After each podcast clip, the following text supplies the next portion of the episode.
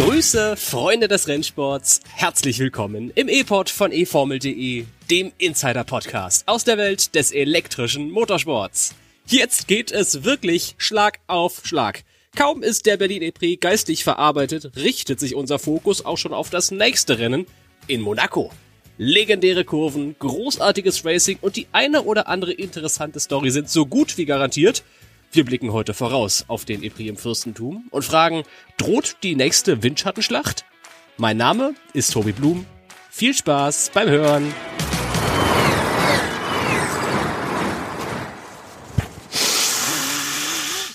Tobi. Ich bin krank. Oh nein, Tobi. Was ich, machst du nur für Sachen? Mich hat der Berlin Epri aber mal richtig eingeholt, ey. Ich hab Schnupfen, ich hab Halsweh, ich hab Husten, ich hab Männergrippe. Oh nein. Aber sie ist positiv, zum Glück bist du in wenigen Tagen an der Mittelmeerküste und kannst dich bei gutem Wetter erholen. Ich hoffe, das Wetter wird. Vielleicht ist ja so ein bisschen, ist ja Salzwasser im Mittelmeer und das ist dann in der Luft und das heilt dann auch die Lungen oder sowas. So rede ich mir das jedenfalls jetzt mal schön. wie, wie geht's dir denn? Äh, mir ist ja offensichtlich, wie es mir geht. Nicht so gut. Ich lege mich auch gleich wieder zurück ins Bett, aber ich wollte mir nicht entgehen lassen, mit dir heute die Monaco-Vorschau zu machen. Erzähl mal, Tobi, was ist bei dir so los gewesen die letzte Zeit? Ja, es war relativ entspannt. Ich bin im Gegensatz zu dir nicht krank geworden, hatte ja meine Rückreise aus Berlin und bin dann hier wieder in den Alltag übergegangen. Ich bin ja hier auch Hausbesitzer mit Garten und ähm, man kann sich vorstellen, Ende April, Anfang Mai ist da dann doch einiges zu tun, hab fleißig Rasen gemäht und so weiter und ja, Aha. da auch noch ein bisschen, ein bisschen was zu tun, während du die Sonne im Süden genießt in den kommenden Tagen. ja, ich freue mich da schon tierisch drauf. Ich hoffe, dass ich noch halbwegs gesund werde, bevor ich dann in den Lufthansa-Flug einsteige. Ich sag euch nicht, welche Flugnummer, weil sonst sitzt ihr vielleicht neben mir und weiß ich nicht, rückt dann weg, wobei das passiert wahrscheinlich automatisch, wenn ich einfach schniefe und pruste. Naja, ich will es nicht heraufbeschwören. Ich wünsche dir eine schöne Zeit beim Gärtnern. Ähm, da richtig schön mit Handschuhen auch. Ich kann mir das so toll vorstellen, wie du da in der Erde rumwühlst, ein kleines Löchlein gräbst und dann irgendwie, weiß ich ja, nicht, so ungefähr, die, ja. Zucchini einpflanzt oder sowas. Wächst bei dir Zucchini? Mm. Tomate weiß ich. Tomate, Paprika und Zucchini, muss ich mal sehen, habe ich jetzt aktuell noch noch nicht äh, geplant, ist aber auch nicht mein Lieblingsgemüse, wenn ich ganz ehrlich bin. Ach echt? Auch Zucchini finde ich ganz geil eigentlich, das ist so so schön vielfältig. Was ist dein Lieblingsgemüse? Ja. Komm, das müssen wir noch Paprika. vielleicht. Paprika, okay. Dann Definitiv. Versuch jetzt einfach viel Paprika vielleicht zu essen in nächster Zeit. Soll ja auch gesund sein. vielleicht hilft mir das. Naja, so, äh, zurück zum Text. Lass uns mal loslegen mit der Vorschau auf den Monaco E-Prix. Ist ja eines der großen Highlights in der Formel E-Saison, in jedem Jahr eigentlich.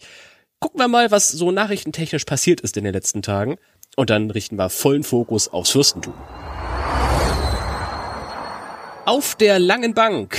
In diesem Jahr werden, das bestätigten die Serienchefs Regal und Longo, ganz sicher keine Schnellladeboxenstopps in der Formel E kommen. Auf der langen Liste. Dort befinden sich Pläne für die Zukunft der Formel E. Angedacht sind Upgrades zum Beispiel für die Reifen, LEDs, ein möglicher Allradantrieb in der Gen 4-Ära und ein Kalender mit bis zu 22 Rennen pro Jahr. Und auf dem langen Sofa. Hier lagen sicherlich einige Fans, die den Berlin E-Prix 2023 vor dem Fernseher verfolgt haben. Pro7 freute sich über seine zweitbesten Quoten der Saison. Nur den Jahresauftakt in Mexiko-Stadt sahen mehr Fans.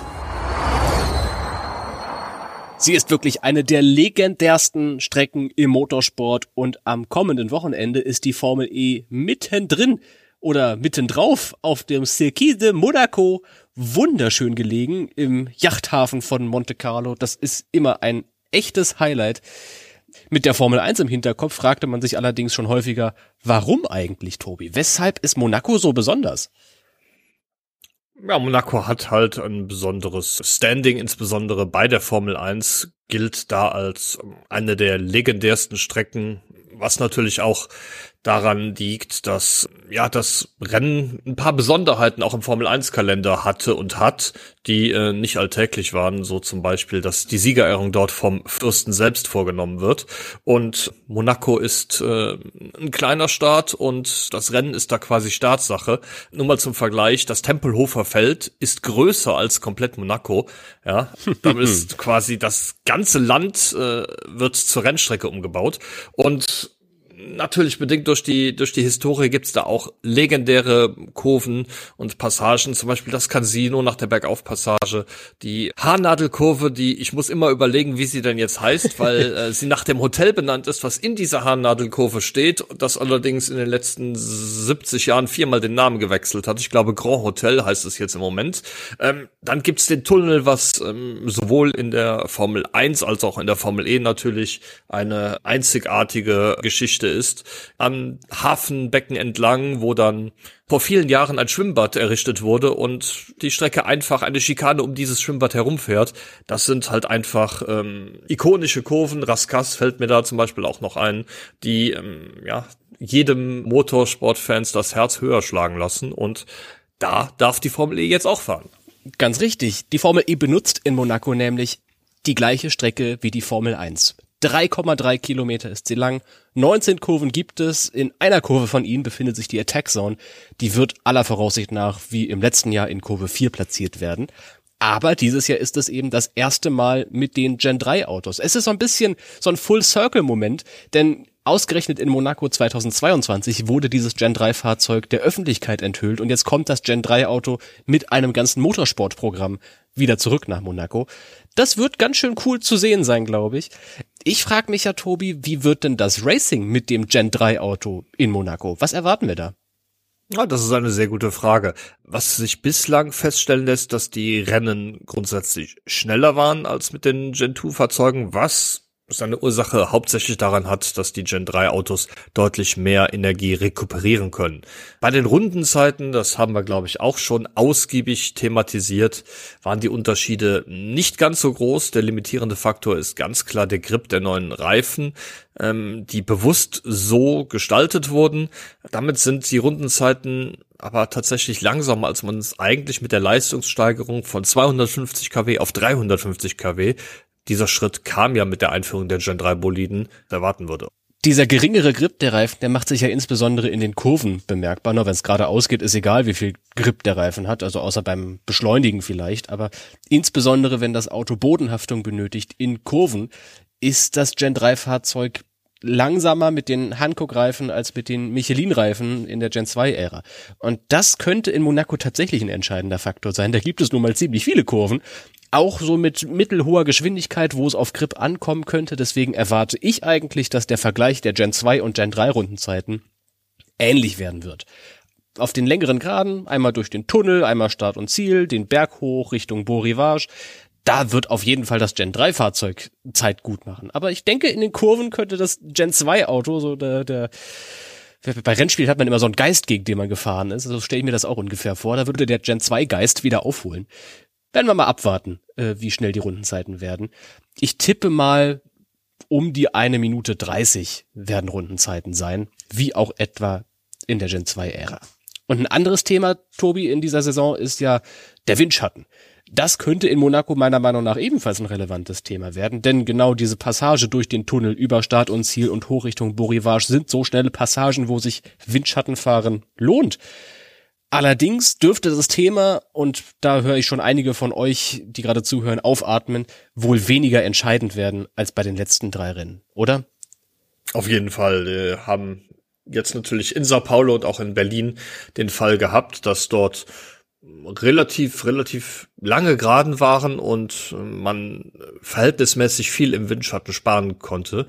Natürlich ist in Monaco auch, wie du eben schon sagst, die eine oder andere auch etwas längere Graden dabei. Aber ich denke, das wird sich nicht ganz so massiv auswirken. Ich vermute eher, dass wir da Verhältnisse wie beispielsweise in Kapstadt oder in Hyderabad haben werden. Wo es ein Faktor war, aber halt kein rennentscheidender Faktor, ne? Also. Genau. Vielleicht ist jetzt endlich mal wieder, kommen wir zum Racing zurück in der Formel E, ne? So, vielleicht zu, zu, zu den Effizienzschlachten und nicht zu den Windschattenschlachten. Tja, naja, werden wir mal abwarten. Wir werden uns überraschen lassen nächsten Samstag. Jetzt will ich noch eine kleine Prognose von dir hören. Wer ist denn deiner Meinung nach für diese Effizienzschlacht, die uns da blüht, am besten gewappnet? Wer gewinnt denn in Monaco? Boah, das ist ähm, eine sehr, sehr gute Frage. Ich glaube, wir haben sehr, sehr viele Kandidaten, die da in Frage kommen. Ähm, ich will aber schon fast traditionell hier an dieser Stelle ja, einen Fahrer nennen, der äh, vielleicht nicht äh, ganz vorne in der Meisterschaft liegt und daher mm, ja so ein bisschen Außenseiterchancen hat. Außenseiter, finde ich, ist äh, an der Stelle eigentlich schon übertrieben, denn Eduardo Mortara, den ich an der Stelle nennen möchte, hat in der Vergangenheit bereits gezeigt, dass er definitiv gute Leistungen bringen kann. Es ist ja auch das Heimrennen für sein Team, Maserati MSG Racing. Maserati ist ein italienischer Hersteller, aber das Team ist ja das ehemalige Venturi-Team, das seinen Sitz in Monaco hat. Von daher, dem traue ich da ganz, ganz viel zu und vor allem nachdem bei Max Günther in Berlin ja der Knoten geplatzt ist mit Platz drei am Samstag und Platz sechs am Sonntag, denke ich, dass es auch Zeit ist, dass Edu Matora mal aufdreht und ich traue ihm das auf jeden Fall zu, in Monaco zu schaffen und da den Monaco Heimsieg für Maserati MSG Racing zu holen. Das wäre ja eine tolle Geschichte. Oh, das würde mich freuen. Für Maserati, für MSG und für Motara. Pff, letztes Jahr lief es ja auch ganz gut, bis er seinem Teamkollegen ins Auto gefahren ist, ne? Ja, richtig. Ich tippe ein bisschen konservativer, glaube ich. Ich glaube, ich mache es mir ziemlich einfach und sag, DS, Jaguar und Porsche sind die Favoriten vor dem Wochenende und einer von denen wird gewinnen. Ich tippe mal, wenn ich dazu gezwungen werde, unter Androhung von Gewalt auf Antonio Felix da Costa, glaube ich ehemaliger Rennsieger, lustigerweise für DS damals, jetzt fährt er eben für Porsche. Er hat in Kapstadt schon gezeigt, dass er es kann. Bei ihm ist auch der, ja, ich will nicht immer sagen, Knoten geplatzt. Das sagen wir so häufig in letzter Zeit, aber es fühlt sich so an, als hätte er das Rezept des Siegens mit seinem Porsche-Antrieb schon herausgefunden. Und als ehemaliger Rennsieger weiß er auch, wie man in Monaco gewinnen kann. Ich glaube, Antonio Felix da Costa wäre ein guter Tipp für den Sieg. Und nach dem Wochenende wird's richtig spannend in der WM, denn vier Punkte trennen nur die ersten zwei, Pascal Wehrlein von Nick Cassidy. An der Spitze der WM könnte also alles über den Haufen geworfen werden. Da ist ganz schön viel Würze drin. Auch in der Teammeisterschaft wird's immer enger. Porsche hat einen Vorsprung von 15 Zählern auf Envision Racing. Auch da kann noch eine Menge passieren. Monaco dürfte ein Wendepunkt in diesem Jahr werden. Und wir warten gespannt, in welche Richtung sich das Blatt wenden wird. Ihr, liebe Hörerinnen und Hörer, könnt übrigens auch mittippen. Wir haben auch zum Monaco Epri selbstverständlich unser Tippspiel mitlaufen auf kicktipp.de Schrägstrich Formel E. Da könnt ihr euch noch bis zum Wochenende anmelden und gegen unsere Redaktion von eFormel.de tippen, gegeneinander tippen. Und dann gucken wir mal, wer am meisten über die Formel E in Monaco weiß. Für den EPRI in Monaco wird bekanntlich die ganze Stadt abgesperrt. Ich finde das, du hast gerade so schön gesagt, der ganze Staat, das ganze Land ist eine Rennstrecke. Und diese Vorstellung, allein, dass meine Stadt irgendwie komplett gesperrt wird dafür, dass da ein Autorennen stattfindet, die ist heftig. In Monaco passiert das jedes Jahr mehrfach. Es gibt noch den historischen Grand Prix, es gibt den Formel 1 Grand Prix in den nächsten paar Wochen und die Formel E macht jetzt eben den Auftakt. Der Aufbau für all diese drei Rennen läuft seit Wochen. Unter anderem wurden Stellen der Strecke neu asphaltiert, aber auch die Tribünen müssen aufgebaut werden. Auch die Anlagen in der Boxengasse sind ja temporär, die werden nach dieser Rennzeit wieder abgerissen. Also das ist ein riesengroßer Aufwand für diese drei Rennwochenenden. Und um die Einschränkungen dann allerdings doch möglichst klein zu halten, finden zumindest bei der Formel E alle Sessions an einem Tag statt, und zwar am nächsten Samstag, Tobi. Blick mal bitte für uns auf den Zeitplan. Wann gibt es Racing in Monaco? Tobi, du wirst dich äh, sehr, sehr freuen, denn das erste freie Training beginnt am Samstag schon um 7.30 Uhr. Ich, oh ja. weil ich weiß ja, dass das genau deine Zeit ist. Ja, morgens. da bin ich glücklich, dass mein Airbnb deutlich näher an der Strecke ist als im letzten Jahr. Ich glaube, jetzt muss ich nur noch so für eine Viertelstunde laufen. Vorher war es eine Dreiviertelstunde. Also ähm, Sa Samstag 7.30 Uhr, erstes freie Training, 30 Minuten lang, genau wie das zweite freie Training. Das oh, beginnt um 9.10 Uhr. Und was auffällt, im Anschluss ist nur eine Stunde Pause, bis es dann zum Qualifying geht. Um 10.40 Uhr startet das. Zuerst die Gruppenphase, dann anschließend die Duellphase und das Rennen beginnt um 15.03 Uhr. Und äh, Renndistanz, müssen wir sagen, kennen wir im Moment immer noch nicht. Wie da immer. Ist die Formel E einfach unverbesserlich, ich sag mal. Die Teams sind schon informiert, wie viele Runden es gibt. Aber ähm, ja, wir erhalten die Information voraussichtlich erst am Donnerstag. Ja, und können sie euch deswegen leider nicht heute am Sonntag vor dem Rennen schon mitteilen. Ich finde das sehr, sehr schade, ehrlich gesagt. Noch ein kurzer Gedanke, Tobi, zu dieser Zeit zwischen zweitem freien Training und Qualifying. Diese 60 Minuten, das ist ja unfassbar kurz. Stell dir mal vor, irgendjemand, und das ist in Monaco ja gar nicht unwahrscheinlich, haut den Karren in die Wand im freien Training. Ich sehe schon blühen, dass irgendjemand nicht am Qualifying teilnehmen kann, weil das Chassis so beschädigt ist oder die Aufhängungsreparatur zu lange dauert oder nochmal die Batterie überprüft werden muss und dann stellt sich am Ende raus, da ist doch nichts gewesen, aber wir haben das Auto aufgeschraubt und kriegen es jetzt nicht mehr rechtzeitig zusammen. Das könnte echt eine große Aufgabe für die Teams werden vor Quali. Auf jeden Fall. Und das Risiko ist, wie du schon sagtest, durchaus vorhanden.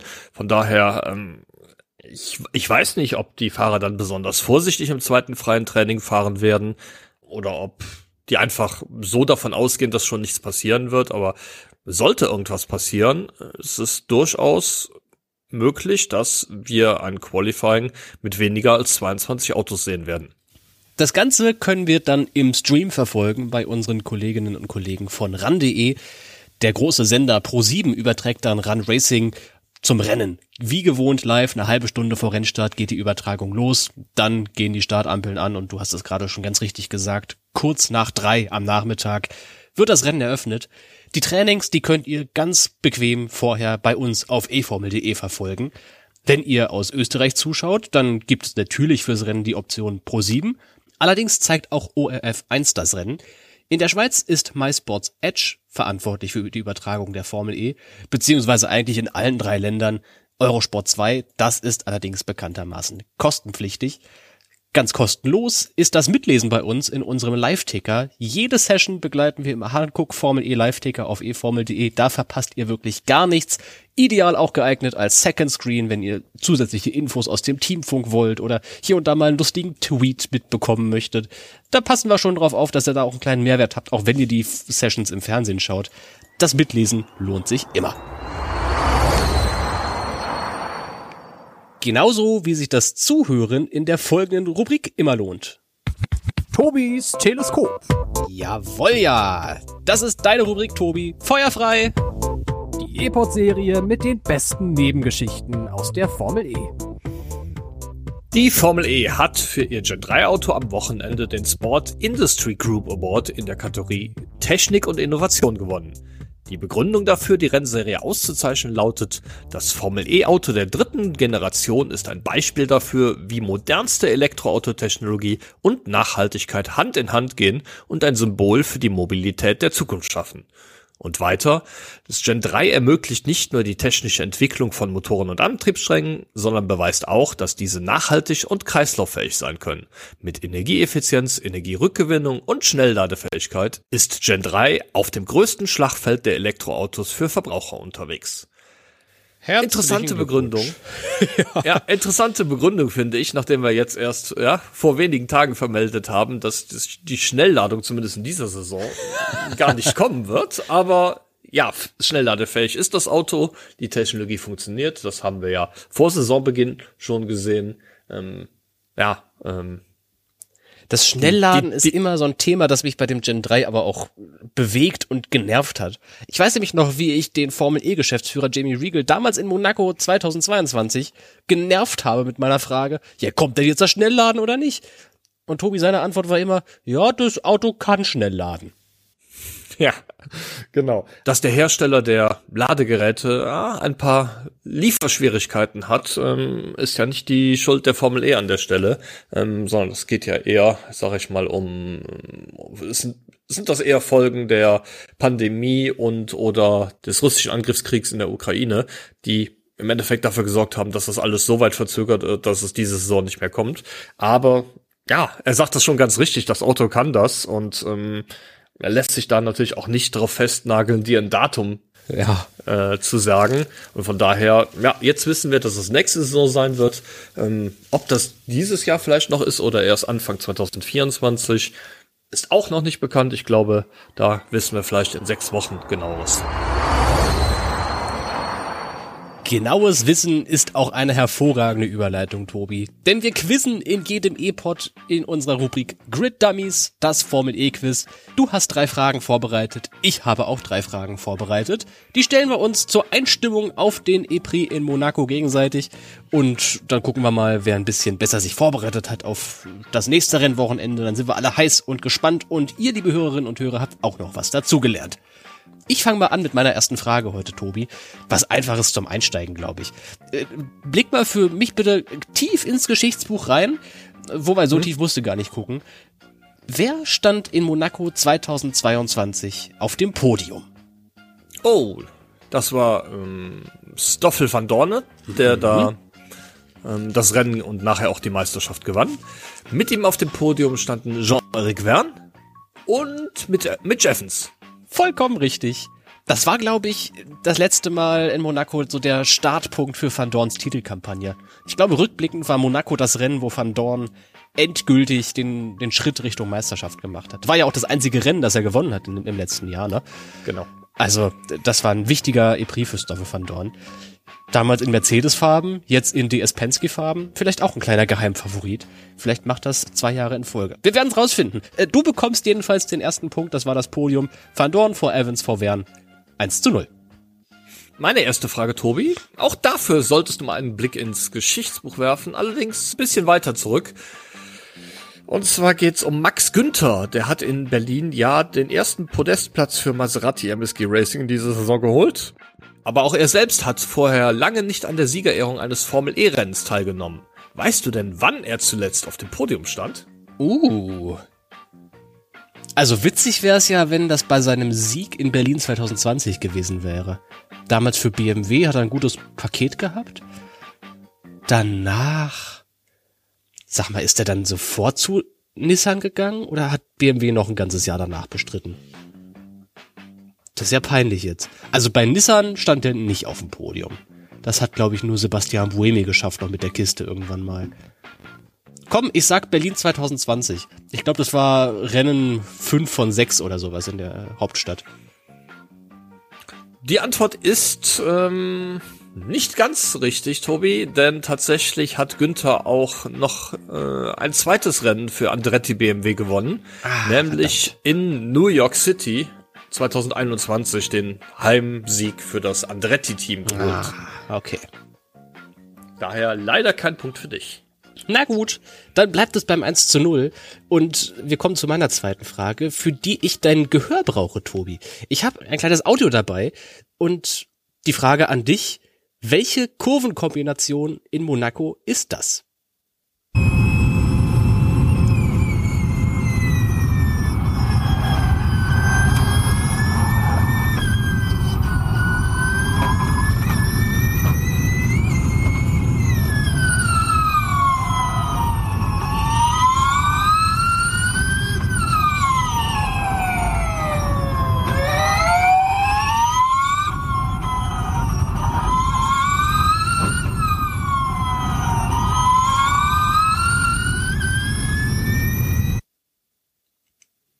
Extra ein bisschen länger, das Audio. Du musst mhm. jetzt nicht jede Kurve einzeln benennen. Ja, ja, ja.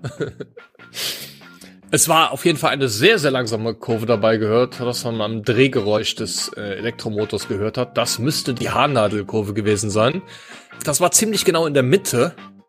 Daher denke ich, das Ende war auf jeden Fall die Einfahrt in den Tunnel. Mhm. Nach der langsamen Kurve kamen zwei weitere Kurven und dann eine etwas längere Beschleunigungsphase. Ich glaube, angefangen hat das Audio am Ende der Bergaufpassage vor der Linkskurve, also Borivage. Vollkommen richtig. Hut ab! Das gibt den zweiten Punkt. Ui, Tobi, dann wird's jetzt ja langsam Zeit für dich mal ein bisschen aufzuholen. Und zwar, meiner nächsten Frage geht's wieder um Berlin. Ich bin dann doch etwas mehr in der Vergangenheit als du in der Zukunft. Der Berlin Esprit war ein sehr großer Erfolg, denn Äußerst viele Besucher strömten an den beiden Tagen auf das Vorfeld des ehemaligen Flughafens in Tempelhof. 34.000 Besucher waren es insgesamt. Weißt du denn auch, wie viele Tribünenplätze es in diesem Jahr gab? Ui, lass mich mal kurz überlegen. Ich glaube, fürs E-Village gab es so 10.000 pro Tag.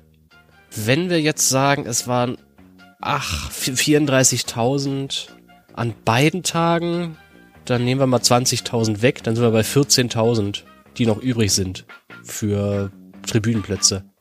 Ich glaube, dann, dann saßen 14.000 Leute an beiden Tagen auf den Tribünen oder 7.000 an einem Tag. Ah, es ist nicht, nicht ganz weit weg. Ähm, 8.100 ah, wäre die okay. Antwort gewesen. kann ich dir leider an dieser Stelle keinen Punkt vergeben. Nee, das ist auch zu weit weg. Gut, dann geht es jetzt nur noch um Ruhm und Ehre und nochmal um Monaco, Tobi. Auch eine Frage eigentlich maßgeschneidert für dich. Wem gehört der Rundenrekord der Formel E in Monte Carlo? Boah, das ist gar nicht so einfach zu beantworten, weil ja seit der vergangenen Saison dieses Duellformat Einzug gehalten hat, wo die Fahrer im Viertelfinale, im Halbfinale und im Finale mit 350 kW fahren. Und die Erfahrung hat gezeigt, dass nicht unbedingt das Finale die Session ist, wo die schnellsten Rundenzeiten gefahren werden. Boah, gute Frage. Ich muss jetzt wild raten. Van Dorn wäre zu einfach, glaube ich. Ich sage Jean-Ric Verne. Das ist leider nicht ganz richtig denn du hast dich selbst auf den Holzweg geführt. Die schnellste Runde kam tatsächlich aus dem Finale. Eine 1.29.8 von Mitch Evans, der auf der Pole Position stand. Es war, soweit ich weiß, die einzige Sub 90 Sekunden Runde. Ich glaube, alle anderen Sessions, da war der Bestwert immer bei 1,30, auch in allen anderen Duell-Sessions, aber Mitch Evans hat eine 1,29,8 gefahren und ist damit der Fahrer mit dem Rundenrekord. Mist. Dann bleibt es beim 2 zu 0 und ich kann noch den Anstoß machen, damit ich hier nicht ganz zu null vom Platz gefegt werde von dir. Ja, in meiner letzten Frage geht es auch um das Thema Qualifying. Da hat nach acht von 16 Rennen zur Saisonhalbzeit nur noch ein einziger Fahrer eine weiße Weste und jedes Mal seinen Teamkollegen hinter sich gelassen. Weißt du denn auch, welcher Fahrer das ist? Mm, ich habe einen sofortigen Verdacht. Das ist doch gut. Und zwar denke ich da an Andretti. Ich glaube nämlich, also ich hätte lange gesagt, Envision, da ist vielleicht einer, obwohl die sich sehr auf Augenhöhe begegnen, Buemi und Cassidy. Ich glaube, einer hätte da vielleicht immer besser im Qualifying sein können. Jaguar, das Werksteam, Bird spielt schon die zweite Geige dieses Jahr, aber auch nicht so doll, dass er mal, dass er immer hinter Evans gewesen wäre. Das einzig klare Gefälle zwischen zwei Fahrern im Qualifying, an das ich mich gerade erinnere, ist Lotterer, der immer schlechter ist als Dennis. Kann natürlich sein, dass ich von den Hinterbänklern was vergesse. Das tickt ihm immer Sette Kamera outqualified, aber ich glaube, Lotterer ist immer schlechter als Dennis gewesen. Am eindeutigsten ist der Qualifying-Vergleich bei den beiden Teams, die mit Porsche-Motoren fahren. Da steht's in einem Team 7 zu 1 und uh. im zweiten Team steht's 8 zu 0. Und jetzt hoffe ich natürlich Sieben. aufs Kundenteam. 7 zu 1 steht es bei Wehrlein gegen Felix da Costa und du hast vollkommen recht, 8 zu 0 steht es bei Jake Dennis gegen André Lotterer. Yes! Immerhin einen Punkt mitgenommen. Ach, das freut mich aber. Ist das so deutlich bei den Werks Porsche? Ja, bislang Wahnsinn. zumindest. Irre. Naja, aber dass das Qualifying wenig wert ist in der Formel E, haben wir ja auch schon irgendwie öfter mitbekommen. Vielleicht in Monaco nicht ganz so doll wegen weniger Windschatten, aber wenn ich mich dran erinnere, dass, also das Qualifying ist drei WM-Punkte wert, deswegen wollen die Fahrer auf Pole Position stehen, immer noch, aber wenn du von Position 8 ins Rennen startest und dein Viertelfinale irgendwie so bestreitest und dann ausscheidest relativ bald, ist auch nicht so schlimm gewesen bisher. Vielleicht ist in Monaco anders, ich weiß es nicht. Das mag sein, aber wir werden es sehen. Das war eine schön kurze Vorschaufolge, Tobi. Aber ich habe das Gefühl, wir haben alles zu Monaco gesagt. Es ist ja auch nicht, gar nicht so lange her, dass wir uns irgendwie gesprochen haben. Berlin ist noch sehr frisch in der Erinnerung und seitdem ist relativ wenig passiert. Ne? Also die Fahrer sind alle irgendwie nach Hause gefahren oder wahlweise nach Spa zum Langstreckenrennen der WEC und sitzen jetzt eigentlich auch schon alle wieder in ihren Simulatoren und bereiten sich auf Monaco vor. Also es geht wirklich Schlag auf Schlag in der Formel E momentan. Ja, auf jeden Fall. Zwei Wochen nur Abstand zwischen den Rennen. Das hatten wir ja in dieser Saison schon ein paar Mal. Ich erinnere da an den Saisonauftakt in Mexiko. Zwei Wochen Pause Diria, zwei Wochen Pause Hyderabad, zwei Wochen Pause Kapstadt und dann kamen die längeren Pausen erst in den Rennkalender. Jetzt haben wir nochmal eine kurze Pause, bevor dann wieder ein etwas längerer Ruhezeitraum, ich nenne es mal so, ansteht, bis das nach Jakarta geht. Und ich glaube, wir haben wirklich alles Wichtige gesagt für das Monaco-Rennen. Dann fühle ich mich blendend vorbereitet, wünsche dir und uns allen, die zuhören, ganz, ganz viel Spaß beim EPRI in Monaco. Das wird ein wahres Motorsportfest. Ich persönlich finde, das Racing der Formel E in Monaco ist so gut wie von keiner anderen Rennserie in Monaco und habe immer das Gefühl, dieser Circuit de Monaco hat seit Jahrzehnten darauf gewartet, dass mal eine Rennserie zu Besuch kommt, die wirklich weiß, wie sie diese Strecke benutzen kann und in der Formel E macht es immer Spaß, Rennen in Monaco zu gucken. Deswegen schaltet unbedingt ein beim Formel E-Rennen. Und wir, Tobi, hören uns dann in der nächsten Woche wieder zur Analyse des Monaco-Rennen. Auf jeden Fall. Bis dann, mach's gut. Ciao und gute Besserung. Danke.